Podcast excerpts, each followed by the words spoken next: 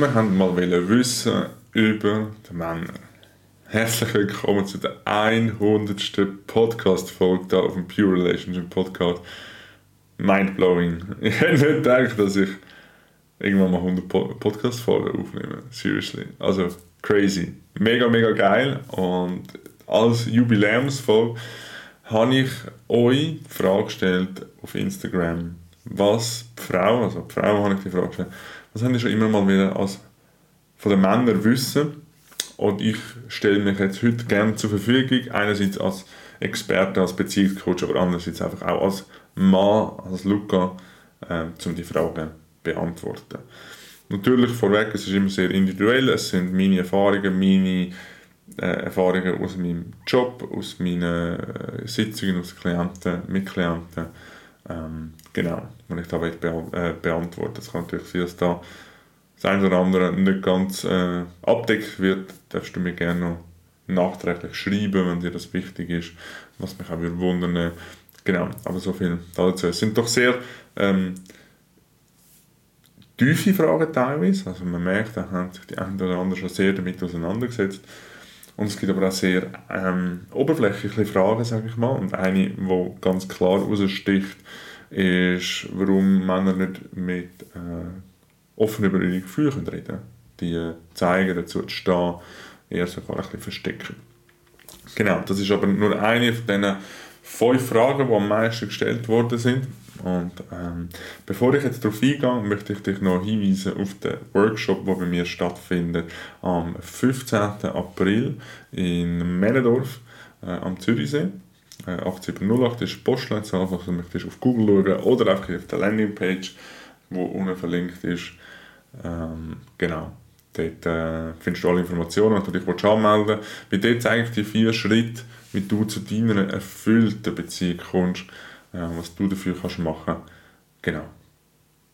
So, lass uns also einsteigen mit der ersten Frage, die ich gestellt bekommen habe von der eben vor allem Instagram Community, von den Frauen, die dort mit dabei sind. Danke auch dir, falls du die Frage eingereicht hast. Merci vielmals, dass du überhaupt diese Folge ermöglicht. Ohne Fragen wäre es natürlich schwierig geworden.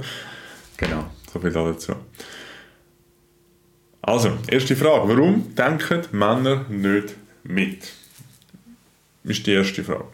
Da kann ich aus persönlicher Erfahrung nicht reden, äh, weil ich bin eher der, der wo, viel mitdenkt oder zu viel mitdenkt und eher mache ich Mühe hat mit loslassen. Äh, darum, ähm, genau, ist es, ähm, kann ich dir einfach jetzt auf dem Weg mitgeben, was ich bei Klienten oft festgestellt habe, ähm, und was ich einfach schon auch gesehen in der Dynamik, die ich miterlebe.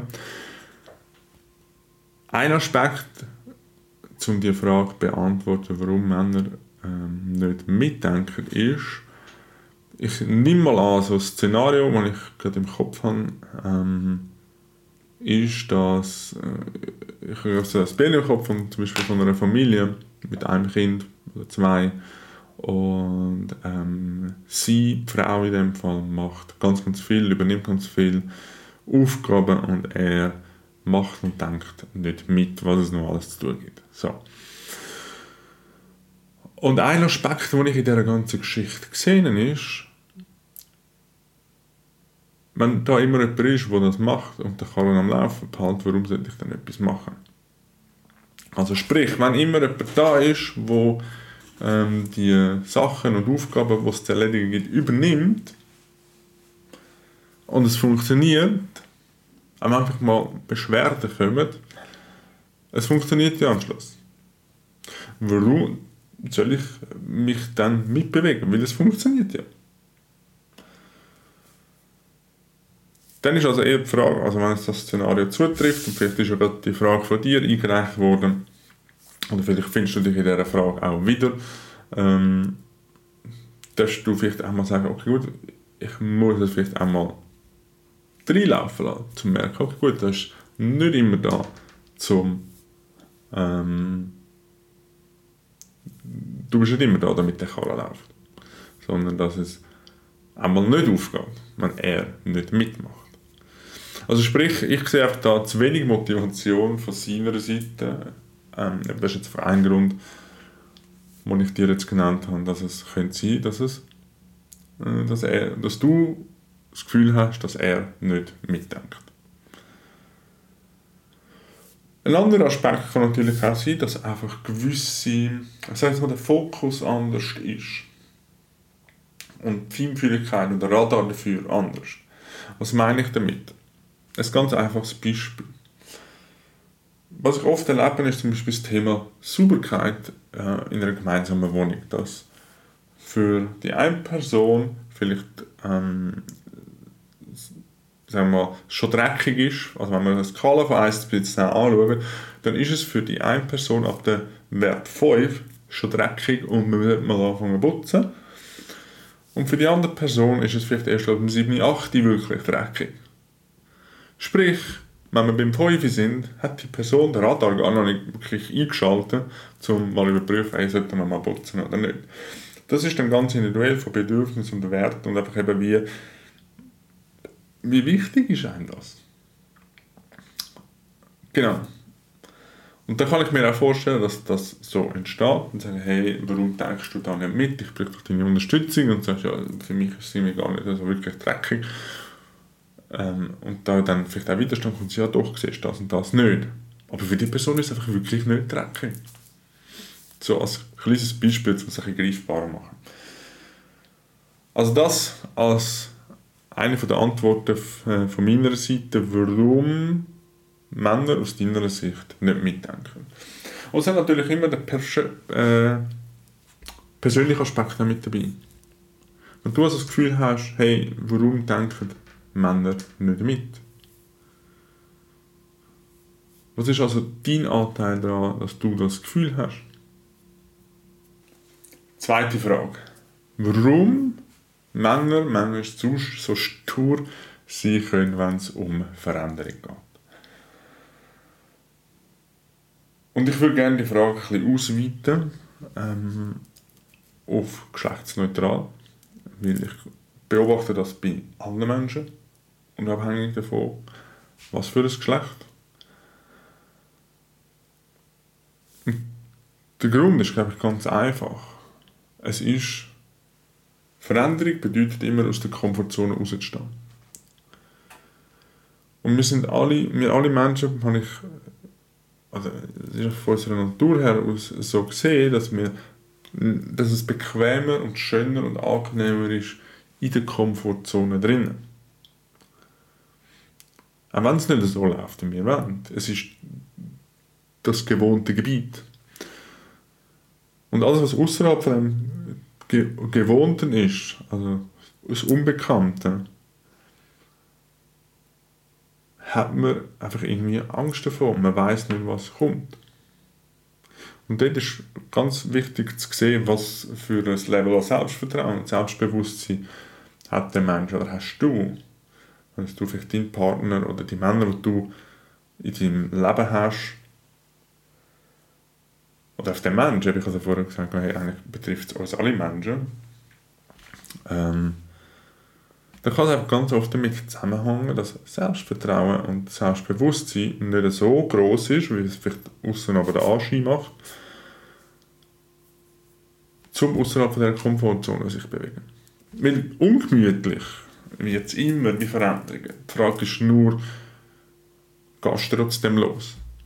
Und je tiefer Selbstbewusstsein und Selbstvertrauen ist von dieser Person, desto weniger ist sie bereit loszulaufen.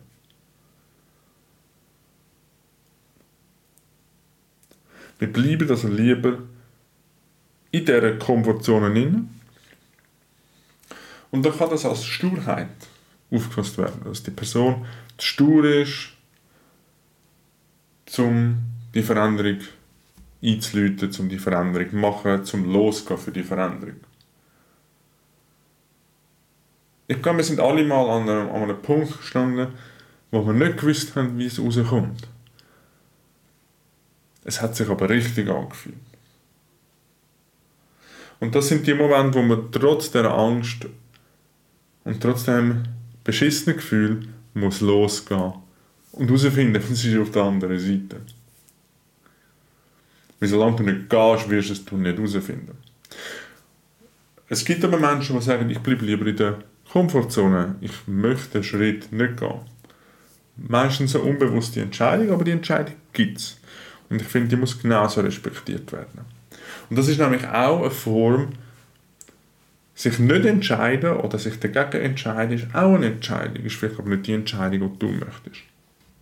Nämlich die Entscheidung der Veränderung. Und noch einen zusätzlichen Aspekt möchte ich gerne als Antwort noch für die Frage reingeben, ist, warum Männer so stur können. Und da beziehe ich es eher jetzt auf Männer, obwohl ich das teilweise auch bei Frauen gesehen aber es ist halt mehr, dass Männer im Ratio sind, also im Verstand, im Kopf sind, eher von dort noch mal ein bisschen getrieben äh, und alles versucht zu denken und Lösungen und so weiter, wobei die Frau sich eher mal noch das Gefühl könnte besinnen und eher mal noch herausgefunden hey, was stimmt, was, was stimmt für mich, was stimmt für mich nicht. Oder einfach vom Gefühl her, nicht vom Kopf her, so meine ich Und du das, und weil Angst im Kopf sitzt, also die Angst davor, was kommt nachher, das sind ja all die Szenen, wo du dir ausmalst, was könnte passieren, wenn? Was könnte passieren, wenn? Wenn ich jetzt den Schritt mache, was kommt nachher? Das sind ja alles nur Szenarien aus dem Kopf. Also dort sitzt auch die Angst drin. Und wenn du eine Person bist, die mehr schon im Ratio ist, mehr Verstand, mehr im Kopf ist, dann ist für dich Veränderung einzuleiten, kann ich mir gut vorstellen, nochmal ein Stück weit schwieriger, was wieder aus, außen kann als Stuhl aufgefasst werden. Genau. So, als dritte Frage äh, kommt ein eine tiefere Frage, die ich aber sehr, sehr schön finde und darum unbedingt möchte teilen, ist, was löst der Heldeninstinkt aus bei einem Mann? Und da habe ich doch nochmal schon nachfragen. Ich gesagt, okay, gut, wie kommst du auf diese Frage? Und dann ist eine wunderbare Antwort gekommen von der Frau, die mir die Frage geschickt hat. Und ich gehe nachher noch ein tiefer darauf ein. Aber ich lese dir gerne mal noch die Antwort vor. Eigentlich ist es ja ein Urinstinkt, wo der Mann mit sich trägt. Das hält sie oder ich, vielleicht ist das beschützerisch. Ich nehme da mal das Beschützerische mit rein beschützen und gebraucht zu werden, sich gebraucht zu fühlen. Was kann jetzt also die Frau machen oder was können wir Menschen machen, dass das Gefühl, eben der Urinstinkt von Hellsein, von gebraucht werden, von beschützen nicht unterdrückt wird. Vor allem, wenn eine selbstbewusste und starke Frau an der Seite ist oder ähm, du jemanden so datest oder kennenlernst. So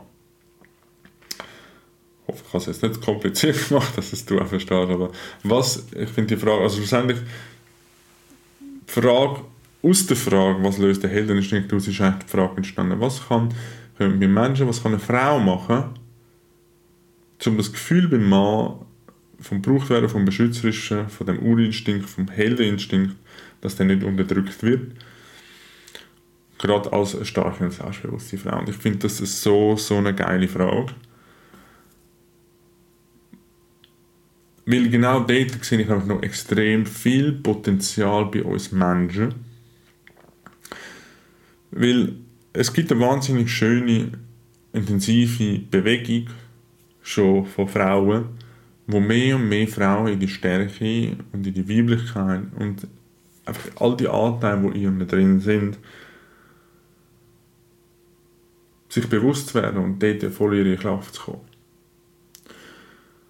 Und das ist natürlich wichtig für uns Männer, hey, wie gehe ich mit so einer Frau um? Geschichte zeigt, dass man früher mit einem anders umgegangen ist, also sprich eben, dass man der Mann sich weniger aufs Wachstum konzentriert hat und mehr zum, zur Unterdrückung von, von, von der Frau, zum, äh, ja, zum selber nicht wachsen, was auch immer Beweggründe sind. Da möchte ich jetzt gar nicht spekulieren. Aber Geschichte hat uns das gezeigt und ähm, sehen wir teilweise heute noch in der Welt und hat Auswirkungen und es lebt ja immer noch in uns drin. Aber es ist natürlich wichtig, dass wir Männer auch entdecken, hey, was ist unsere Power, was ist unsere Kraft. Wenn wir eine selbstbewusste Frau an der Seite wollen, oder haben sogar, Und was aus meiner Sicht dort wahnsinnig fest kann helfen zum dort miteinander schlussendlich, es geht ja ums Miteinander schlussendlich wachsen, ist sich gegenseitig den Raum bieten. Sprich, dass eine Frau erlernt, wenn sie stark und selbstbewusste Frau schon ist, dass sie sich auch in dieser Weiblichkeit, in dieser Hingabe kann sein, dass der Mann in dieser beschützerischen Rolle, in dem Heldeninstinkt, wie es ursprünglich formuliert worden ist in dieser Frau, auch wirklich kann sich reinfühlen und entfalten. Aber dass es einmal umgekehrt sein Ich gehe jetzt da ein bisschen tiefer. Wir haben ja beide Anteile in uns, von männlich und weiblich. Also auch als Mann darfst du dich verletzlich, traurig und mal eben vermeintlich schwach zu zeigen, obwohl das gar keine, gar keine Schwäche ist, sondern Daten waren eine, eine Stärke, aber es wird oft als Schwäche missverstanden, dass du dich darfst zeigen, dass eine Frau darf in dem beschützerischen sein und in dem gebraucht werden, in dem gebraucht fühlen. Und dass es aber auch wieder umgekehrt sein. Und dass man nicht das Gefühl, also nicht das Gefühl hat, es müsste auf eine bestimmte Art und Weise sein, sondern das genau so nehmen, wie es gerade ist. Ich gehe jetzt da ein bisschen tiefer, bin ich mir bewusst, aber die Frage ist auch ein bisschen tiefer, ähm, die von euch gekommen ist.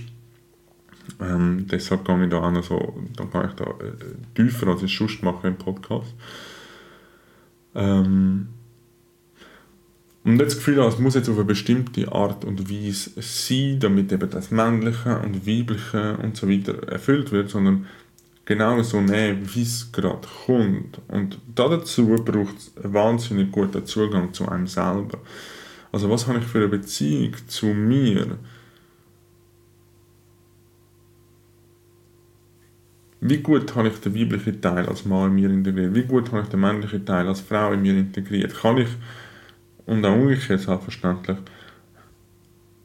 Und kann ich das auch umdrehen, also eben, dass ich mal als Frau darf den, Mann, den, den Mann heben im Raum und umgekehrt.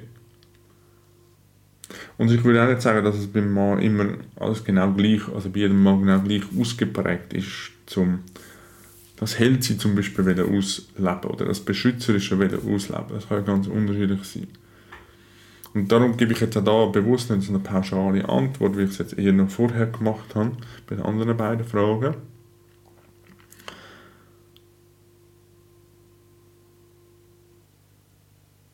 Sondern sage einfach, okay, darauf achten, dass man es nicht versucht, in eine bestimmte Schublade oder in ein bestimmtes Schema reinzudrücken, sondern wirklich die Situation, die Emotionen, die Gedanken, alles was da ist, so nehmen wie es ist und sich da gegenseitig stützen, ohne zu verurteilen. Und so möchte ich auch noch zu der nächsten Frage und letzten Frage noch darauf eingehen. Und das, die hat sie vorher am Anfang schon kurz erwähnt. Wieso fällt es den Männern oft so schwer, über Gefühle reden? Warum fällt es ihnen schwer, dazu zu stehen, zu Gefühlen und Emotionen? Und tendieren eher zum Verstecken von dem. Die, sagen wir, die einfachste Antwort ist gesellschaftliche Prägungen. Und das haben wir wahrscheinlich schon ein paar Mal gehört in diesem Zusammenhang. Aber es ist halt immer noch Thema und immer noch relevant in dieser Hinsicht, ähm, dass wir oft mit einem Bild aufgewachsen sind, ähm, dass man mal keine Schwäche darf zeigen dass man mal nicht brüllen tut. Der Mann muss immer stark sein und der Beschützer sein. Ähm, und auch so, dass, dass, mh, hm, dass mh, ich komme nicht auf das Wort Macho in Sinn, aber ich meine so das, so das Eigenständige, so, ja, bam, ich, ich schaffe es allein. Das sind so, das sind aus meiner Sicht alles so Aspekte, wo wahnsinnig ungesund sind. Und blockieren auch wirklich auf, auf, auf das Thema mit Gefühl und Emotionen. Weil Gefühle und Emotionen, zum Beispiel, wenn man sagt, hey, gut, ich schaffe es auch allein, sind ja Ablenkungen dazu, um wirklich da voll in Richtung von dem Ziel zu gehen. Das lenkt mich nur ab. Ich, müssen wir wegschieben, das müssen wir verstecken, das müssen wir wegräumen. Und ich habe das auch schon erlebt in, in, Situationen, wo ich einen Vater zum Beispiel gehört habe, ähm, mit, äh, mit seinem Sohn reden. Also in der Situation, dass irgendwie das Mädchen, also die Tochter und der Bub und der Sohn haben aus WC müssen. Wo dann so ein Spruch aller inhaltlich, ja, der Bub muss länger aushalten können mit dem Brünzeln, wir sind die Stärkeren. Und das sind halt immer noch Sachen, die von Generationen zu Generationen weitergegeben werden. Und das müssen wir uns einfach bewusst sein. Und das nach dies nach selber herausfinden, hey, stimmt das für mich oder stimmt das nicht? Und das sind definitiv sind die Männer gefragt, um sich mehr und mehr in, die, in das Innen zu begeben. Es ist aber auch wichtig, dass dass der Mann das darf selber entdecken ähm, und nicht als ja, ich kann es sagen, mit Druck von außen schlussendlich ist es ihm überlassen, ob er sich unter Druck setzen lassen oder nicht. Aber ich glaube, wichtig ist, auch da einen gewissen Rahmen können bieten sollte das in einer Beziehung stattfinden, selbstverständlich. Ähm, das ziele ich ab. dass er das selber kann für sich entdecken was es da gibt, in seinem eigenen Tempo. Wie fühlt sich das mal an, wenn man brüllt als Mann? Vielleicht möchte er das vielleicht mal allein für sich machen. Und ich glaube einfach all die, zum Frage noch wirklich eindeutig beantworten, es sind wirklich viele Sachen, die wir unterbewusst mitbekommen haben, dass ein Mann stark sein muss, dass ein Mann nicht brüllt, dass ein Mann kein Gefühl zeigt ähm,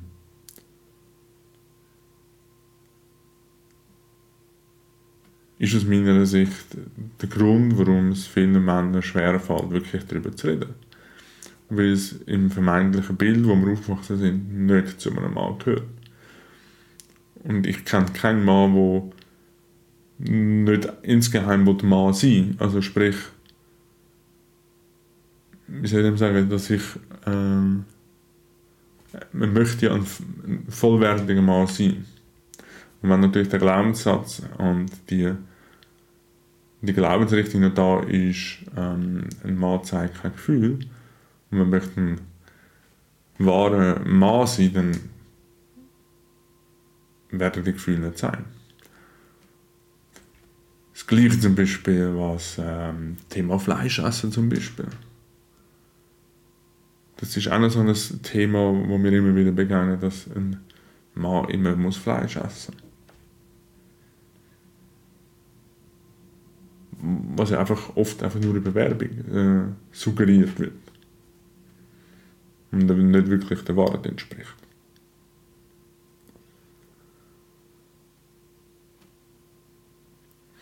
Und darum ist es, glaube ich, der Konflikt zwischen ich will einen wahrer und echter Mann sein und den Anforderungen, die dazu gehören, die wir mitbekommen haben, zum Mann sein, wo der Eindruck nach außen entsteht, hey, dass nicht über Gefühle geredet werden können. Es ist wie ein innerer Kampf, ein innerer Konflikt. Dass es einfach gerade, vielleicht in dem Moment, wo du jetzt gerade erlebt hast, falls du mir die Frage geschickt hast, oder dich wiedererkennst, und du gerade erlebst, dass vielleicht in dem Magen gegenüber von dir dass so ein Kampf stattfindet. Und an diesem Kampf wird selbstverständlich nicht zeigen, aussen, zu dem Bild vom Mann wieder gerecht werden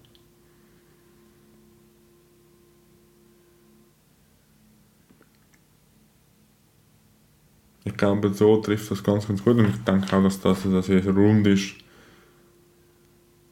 um die Frage zu beantworten. Wie gesagt, das war die vierte und letzte Frage. Ähm, ich möchte mich an dieser Stelle nochmal bedanken für dein Engagement, deine Unterstützung, dass du mir auch geholfen hast, die Fragen zu beantworten.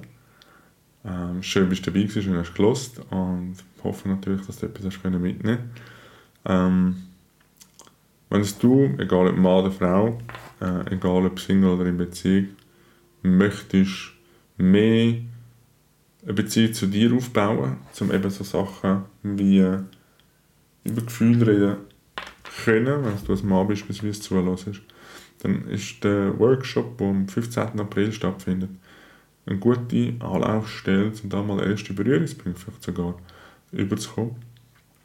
Ähm, genau. Alle Informationen dazu in der Beschreibung unter den Links, die entsprechend markiert sind. Ich freue mich, dass du dabei bist bei der Jubiläumsfolge Nummer 100. Und selbstverständlich auch außerhalb dieser Jubiläumsfolge darfst du mir jederzeit Fragen schicken und ich freue mich über jegliches Feedback von deiner Seite. Danke, dass du da bist. Alles Gute, dein Luca.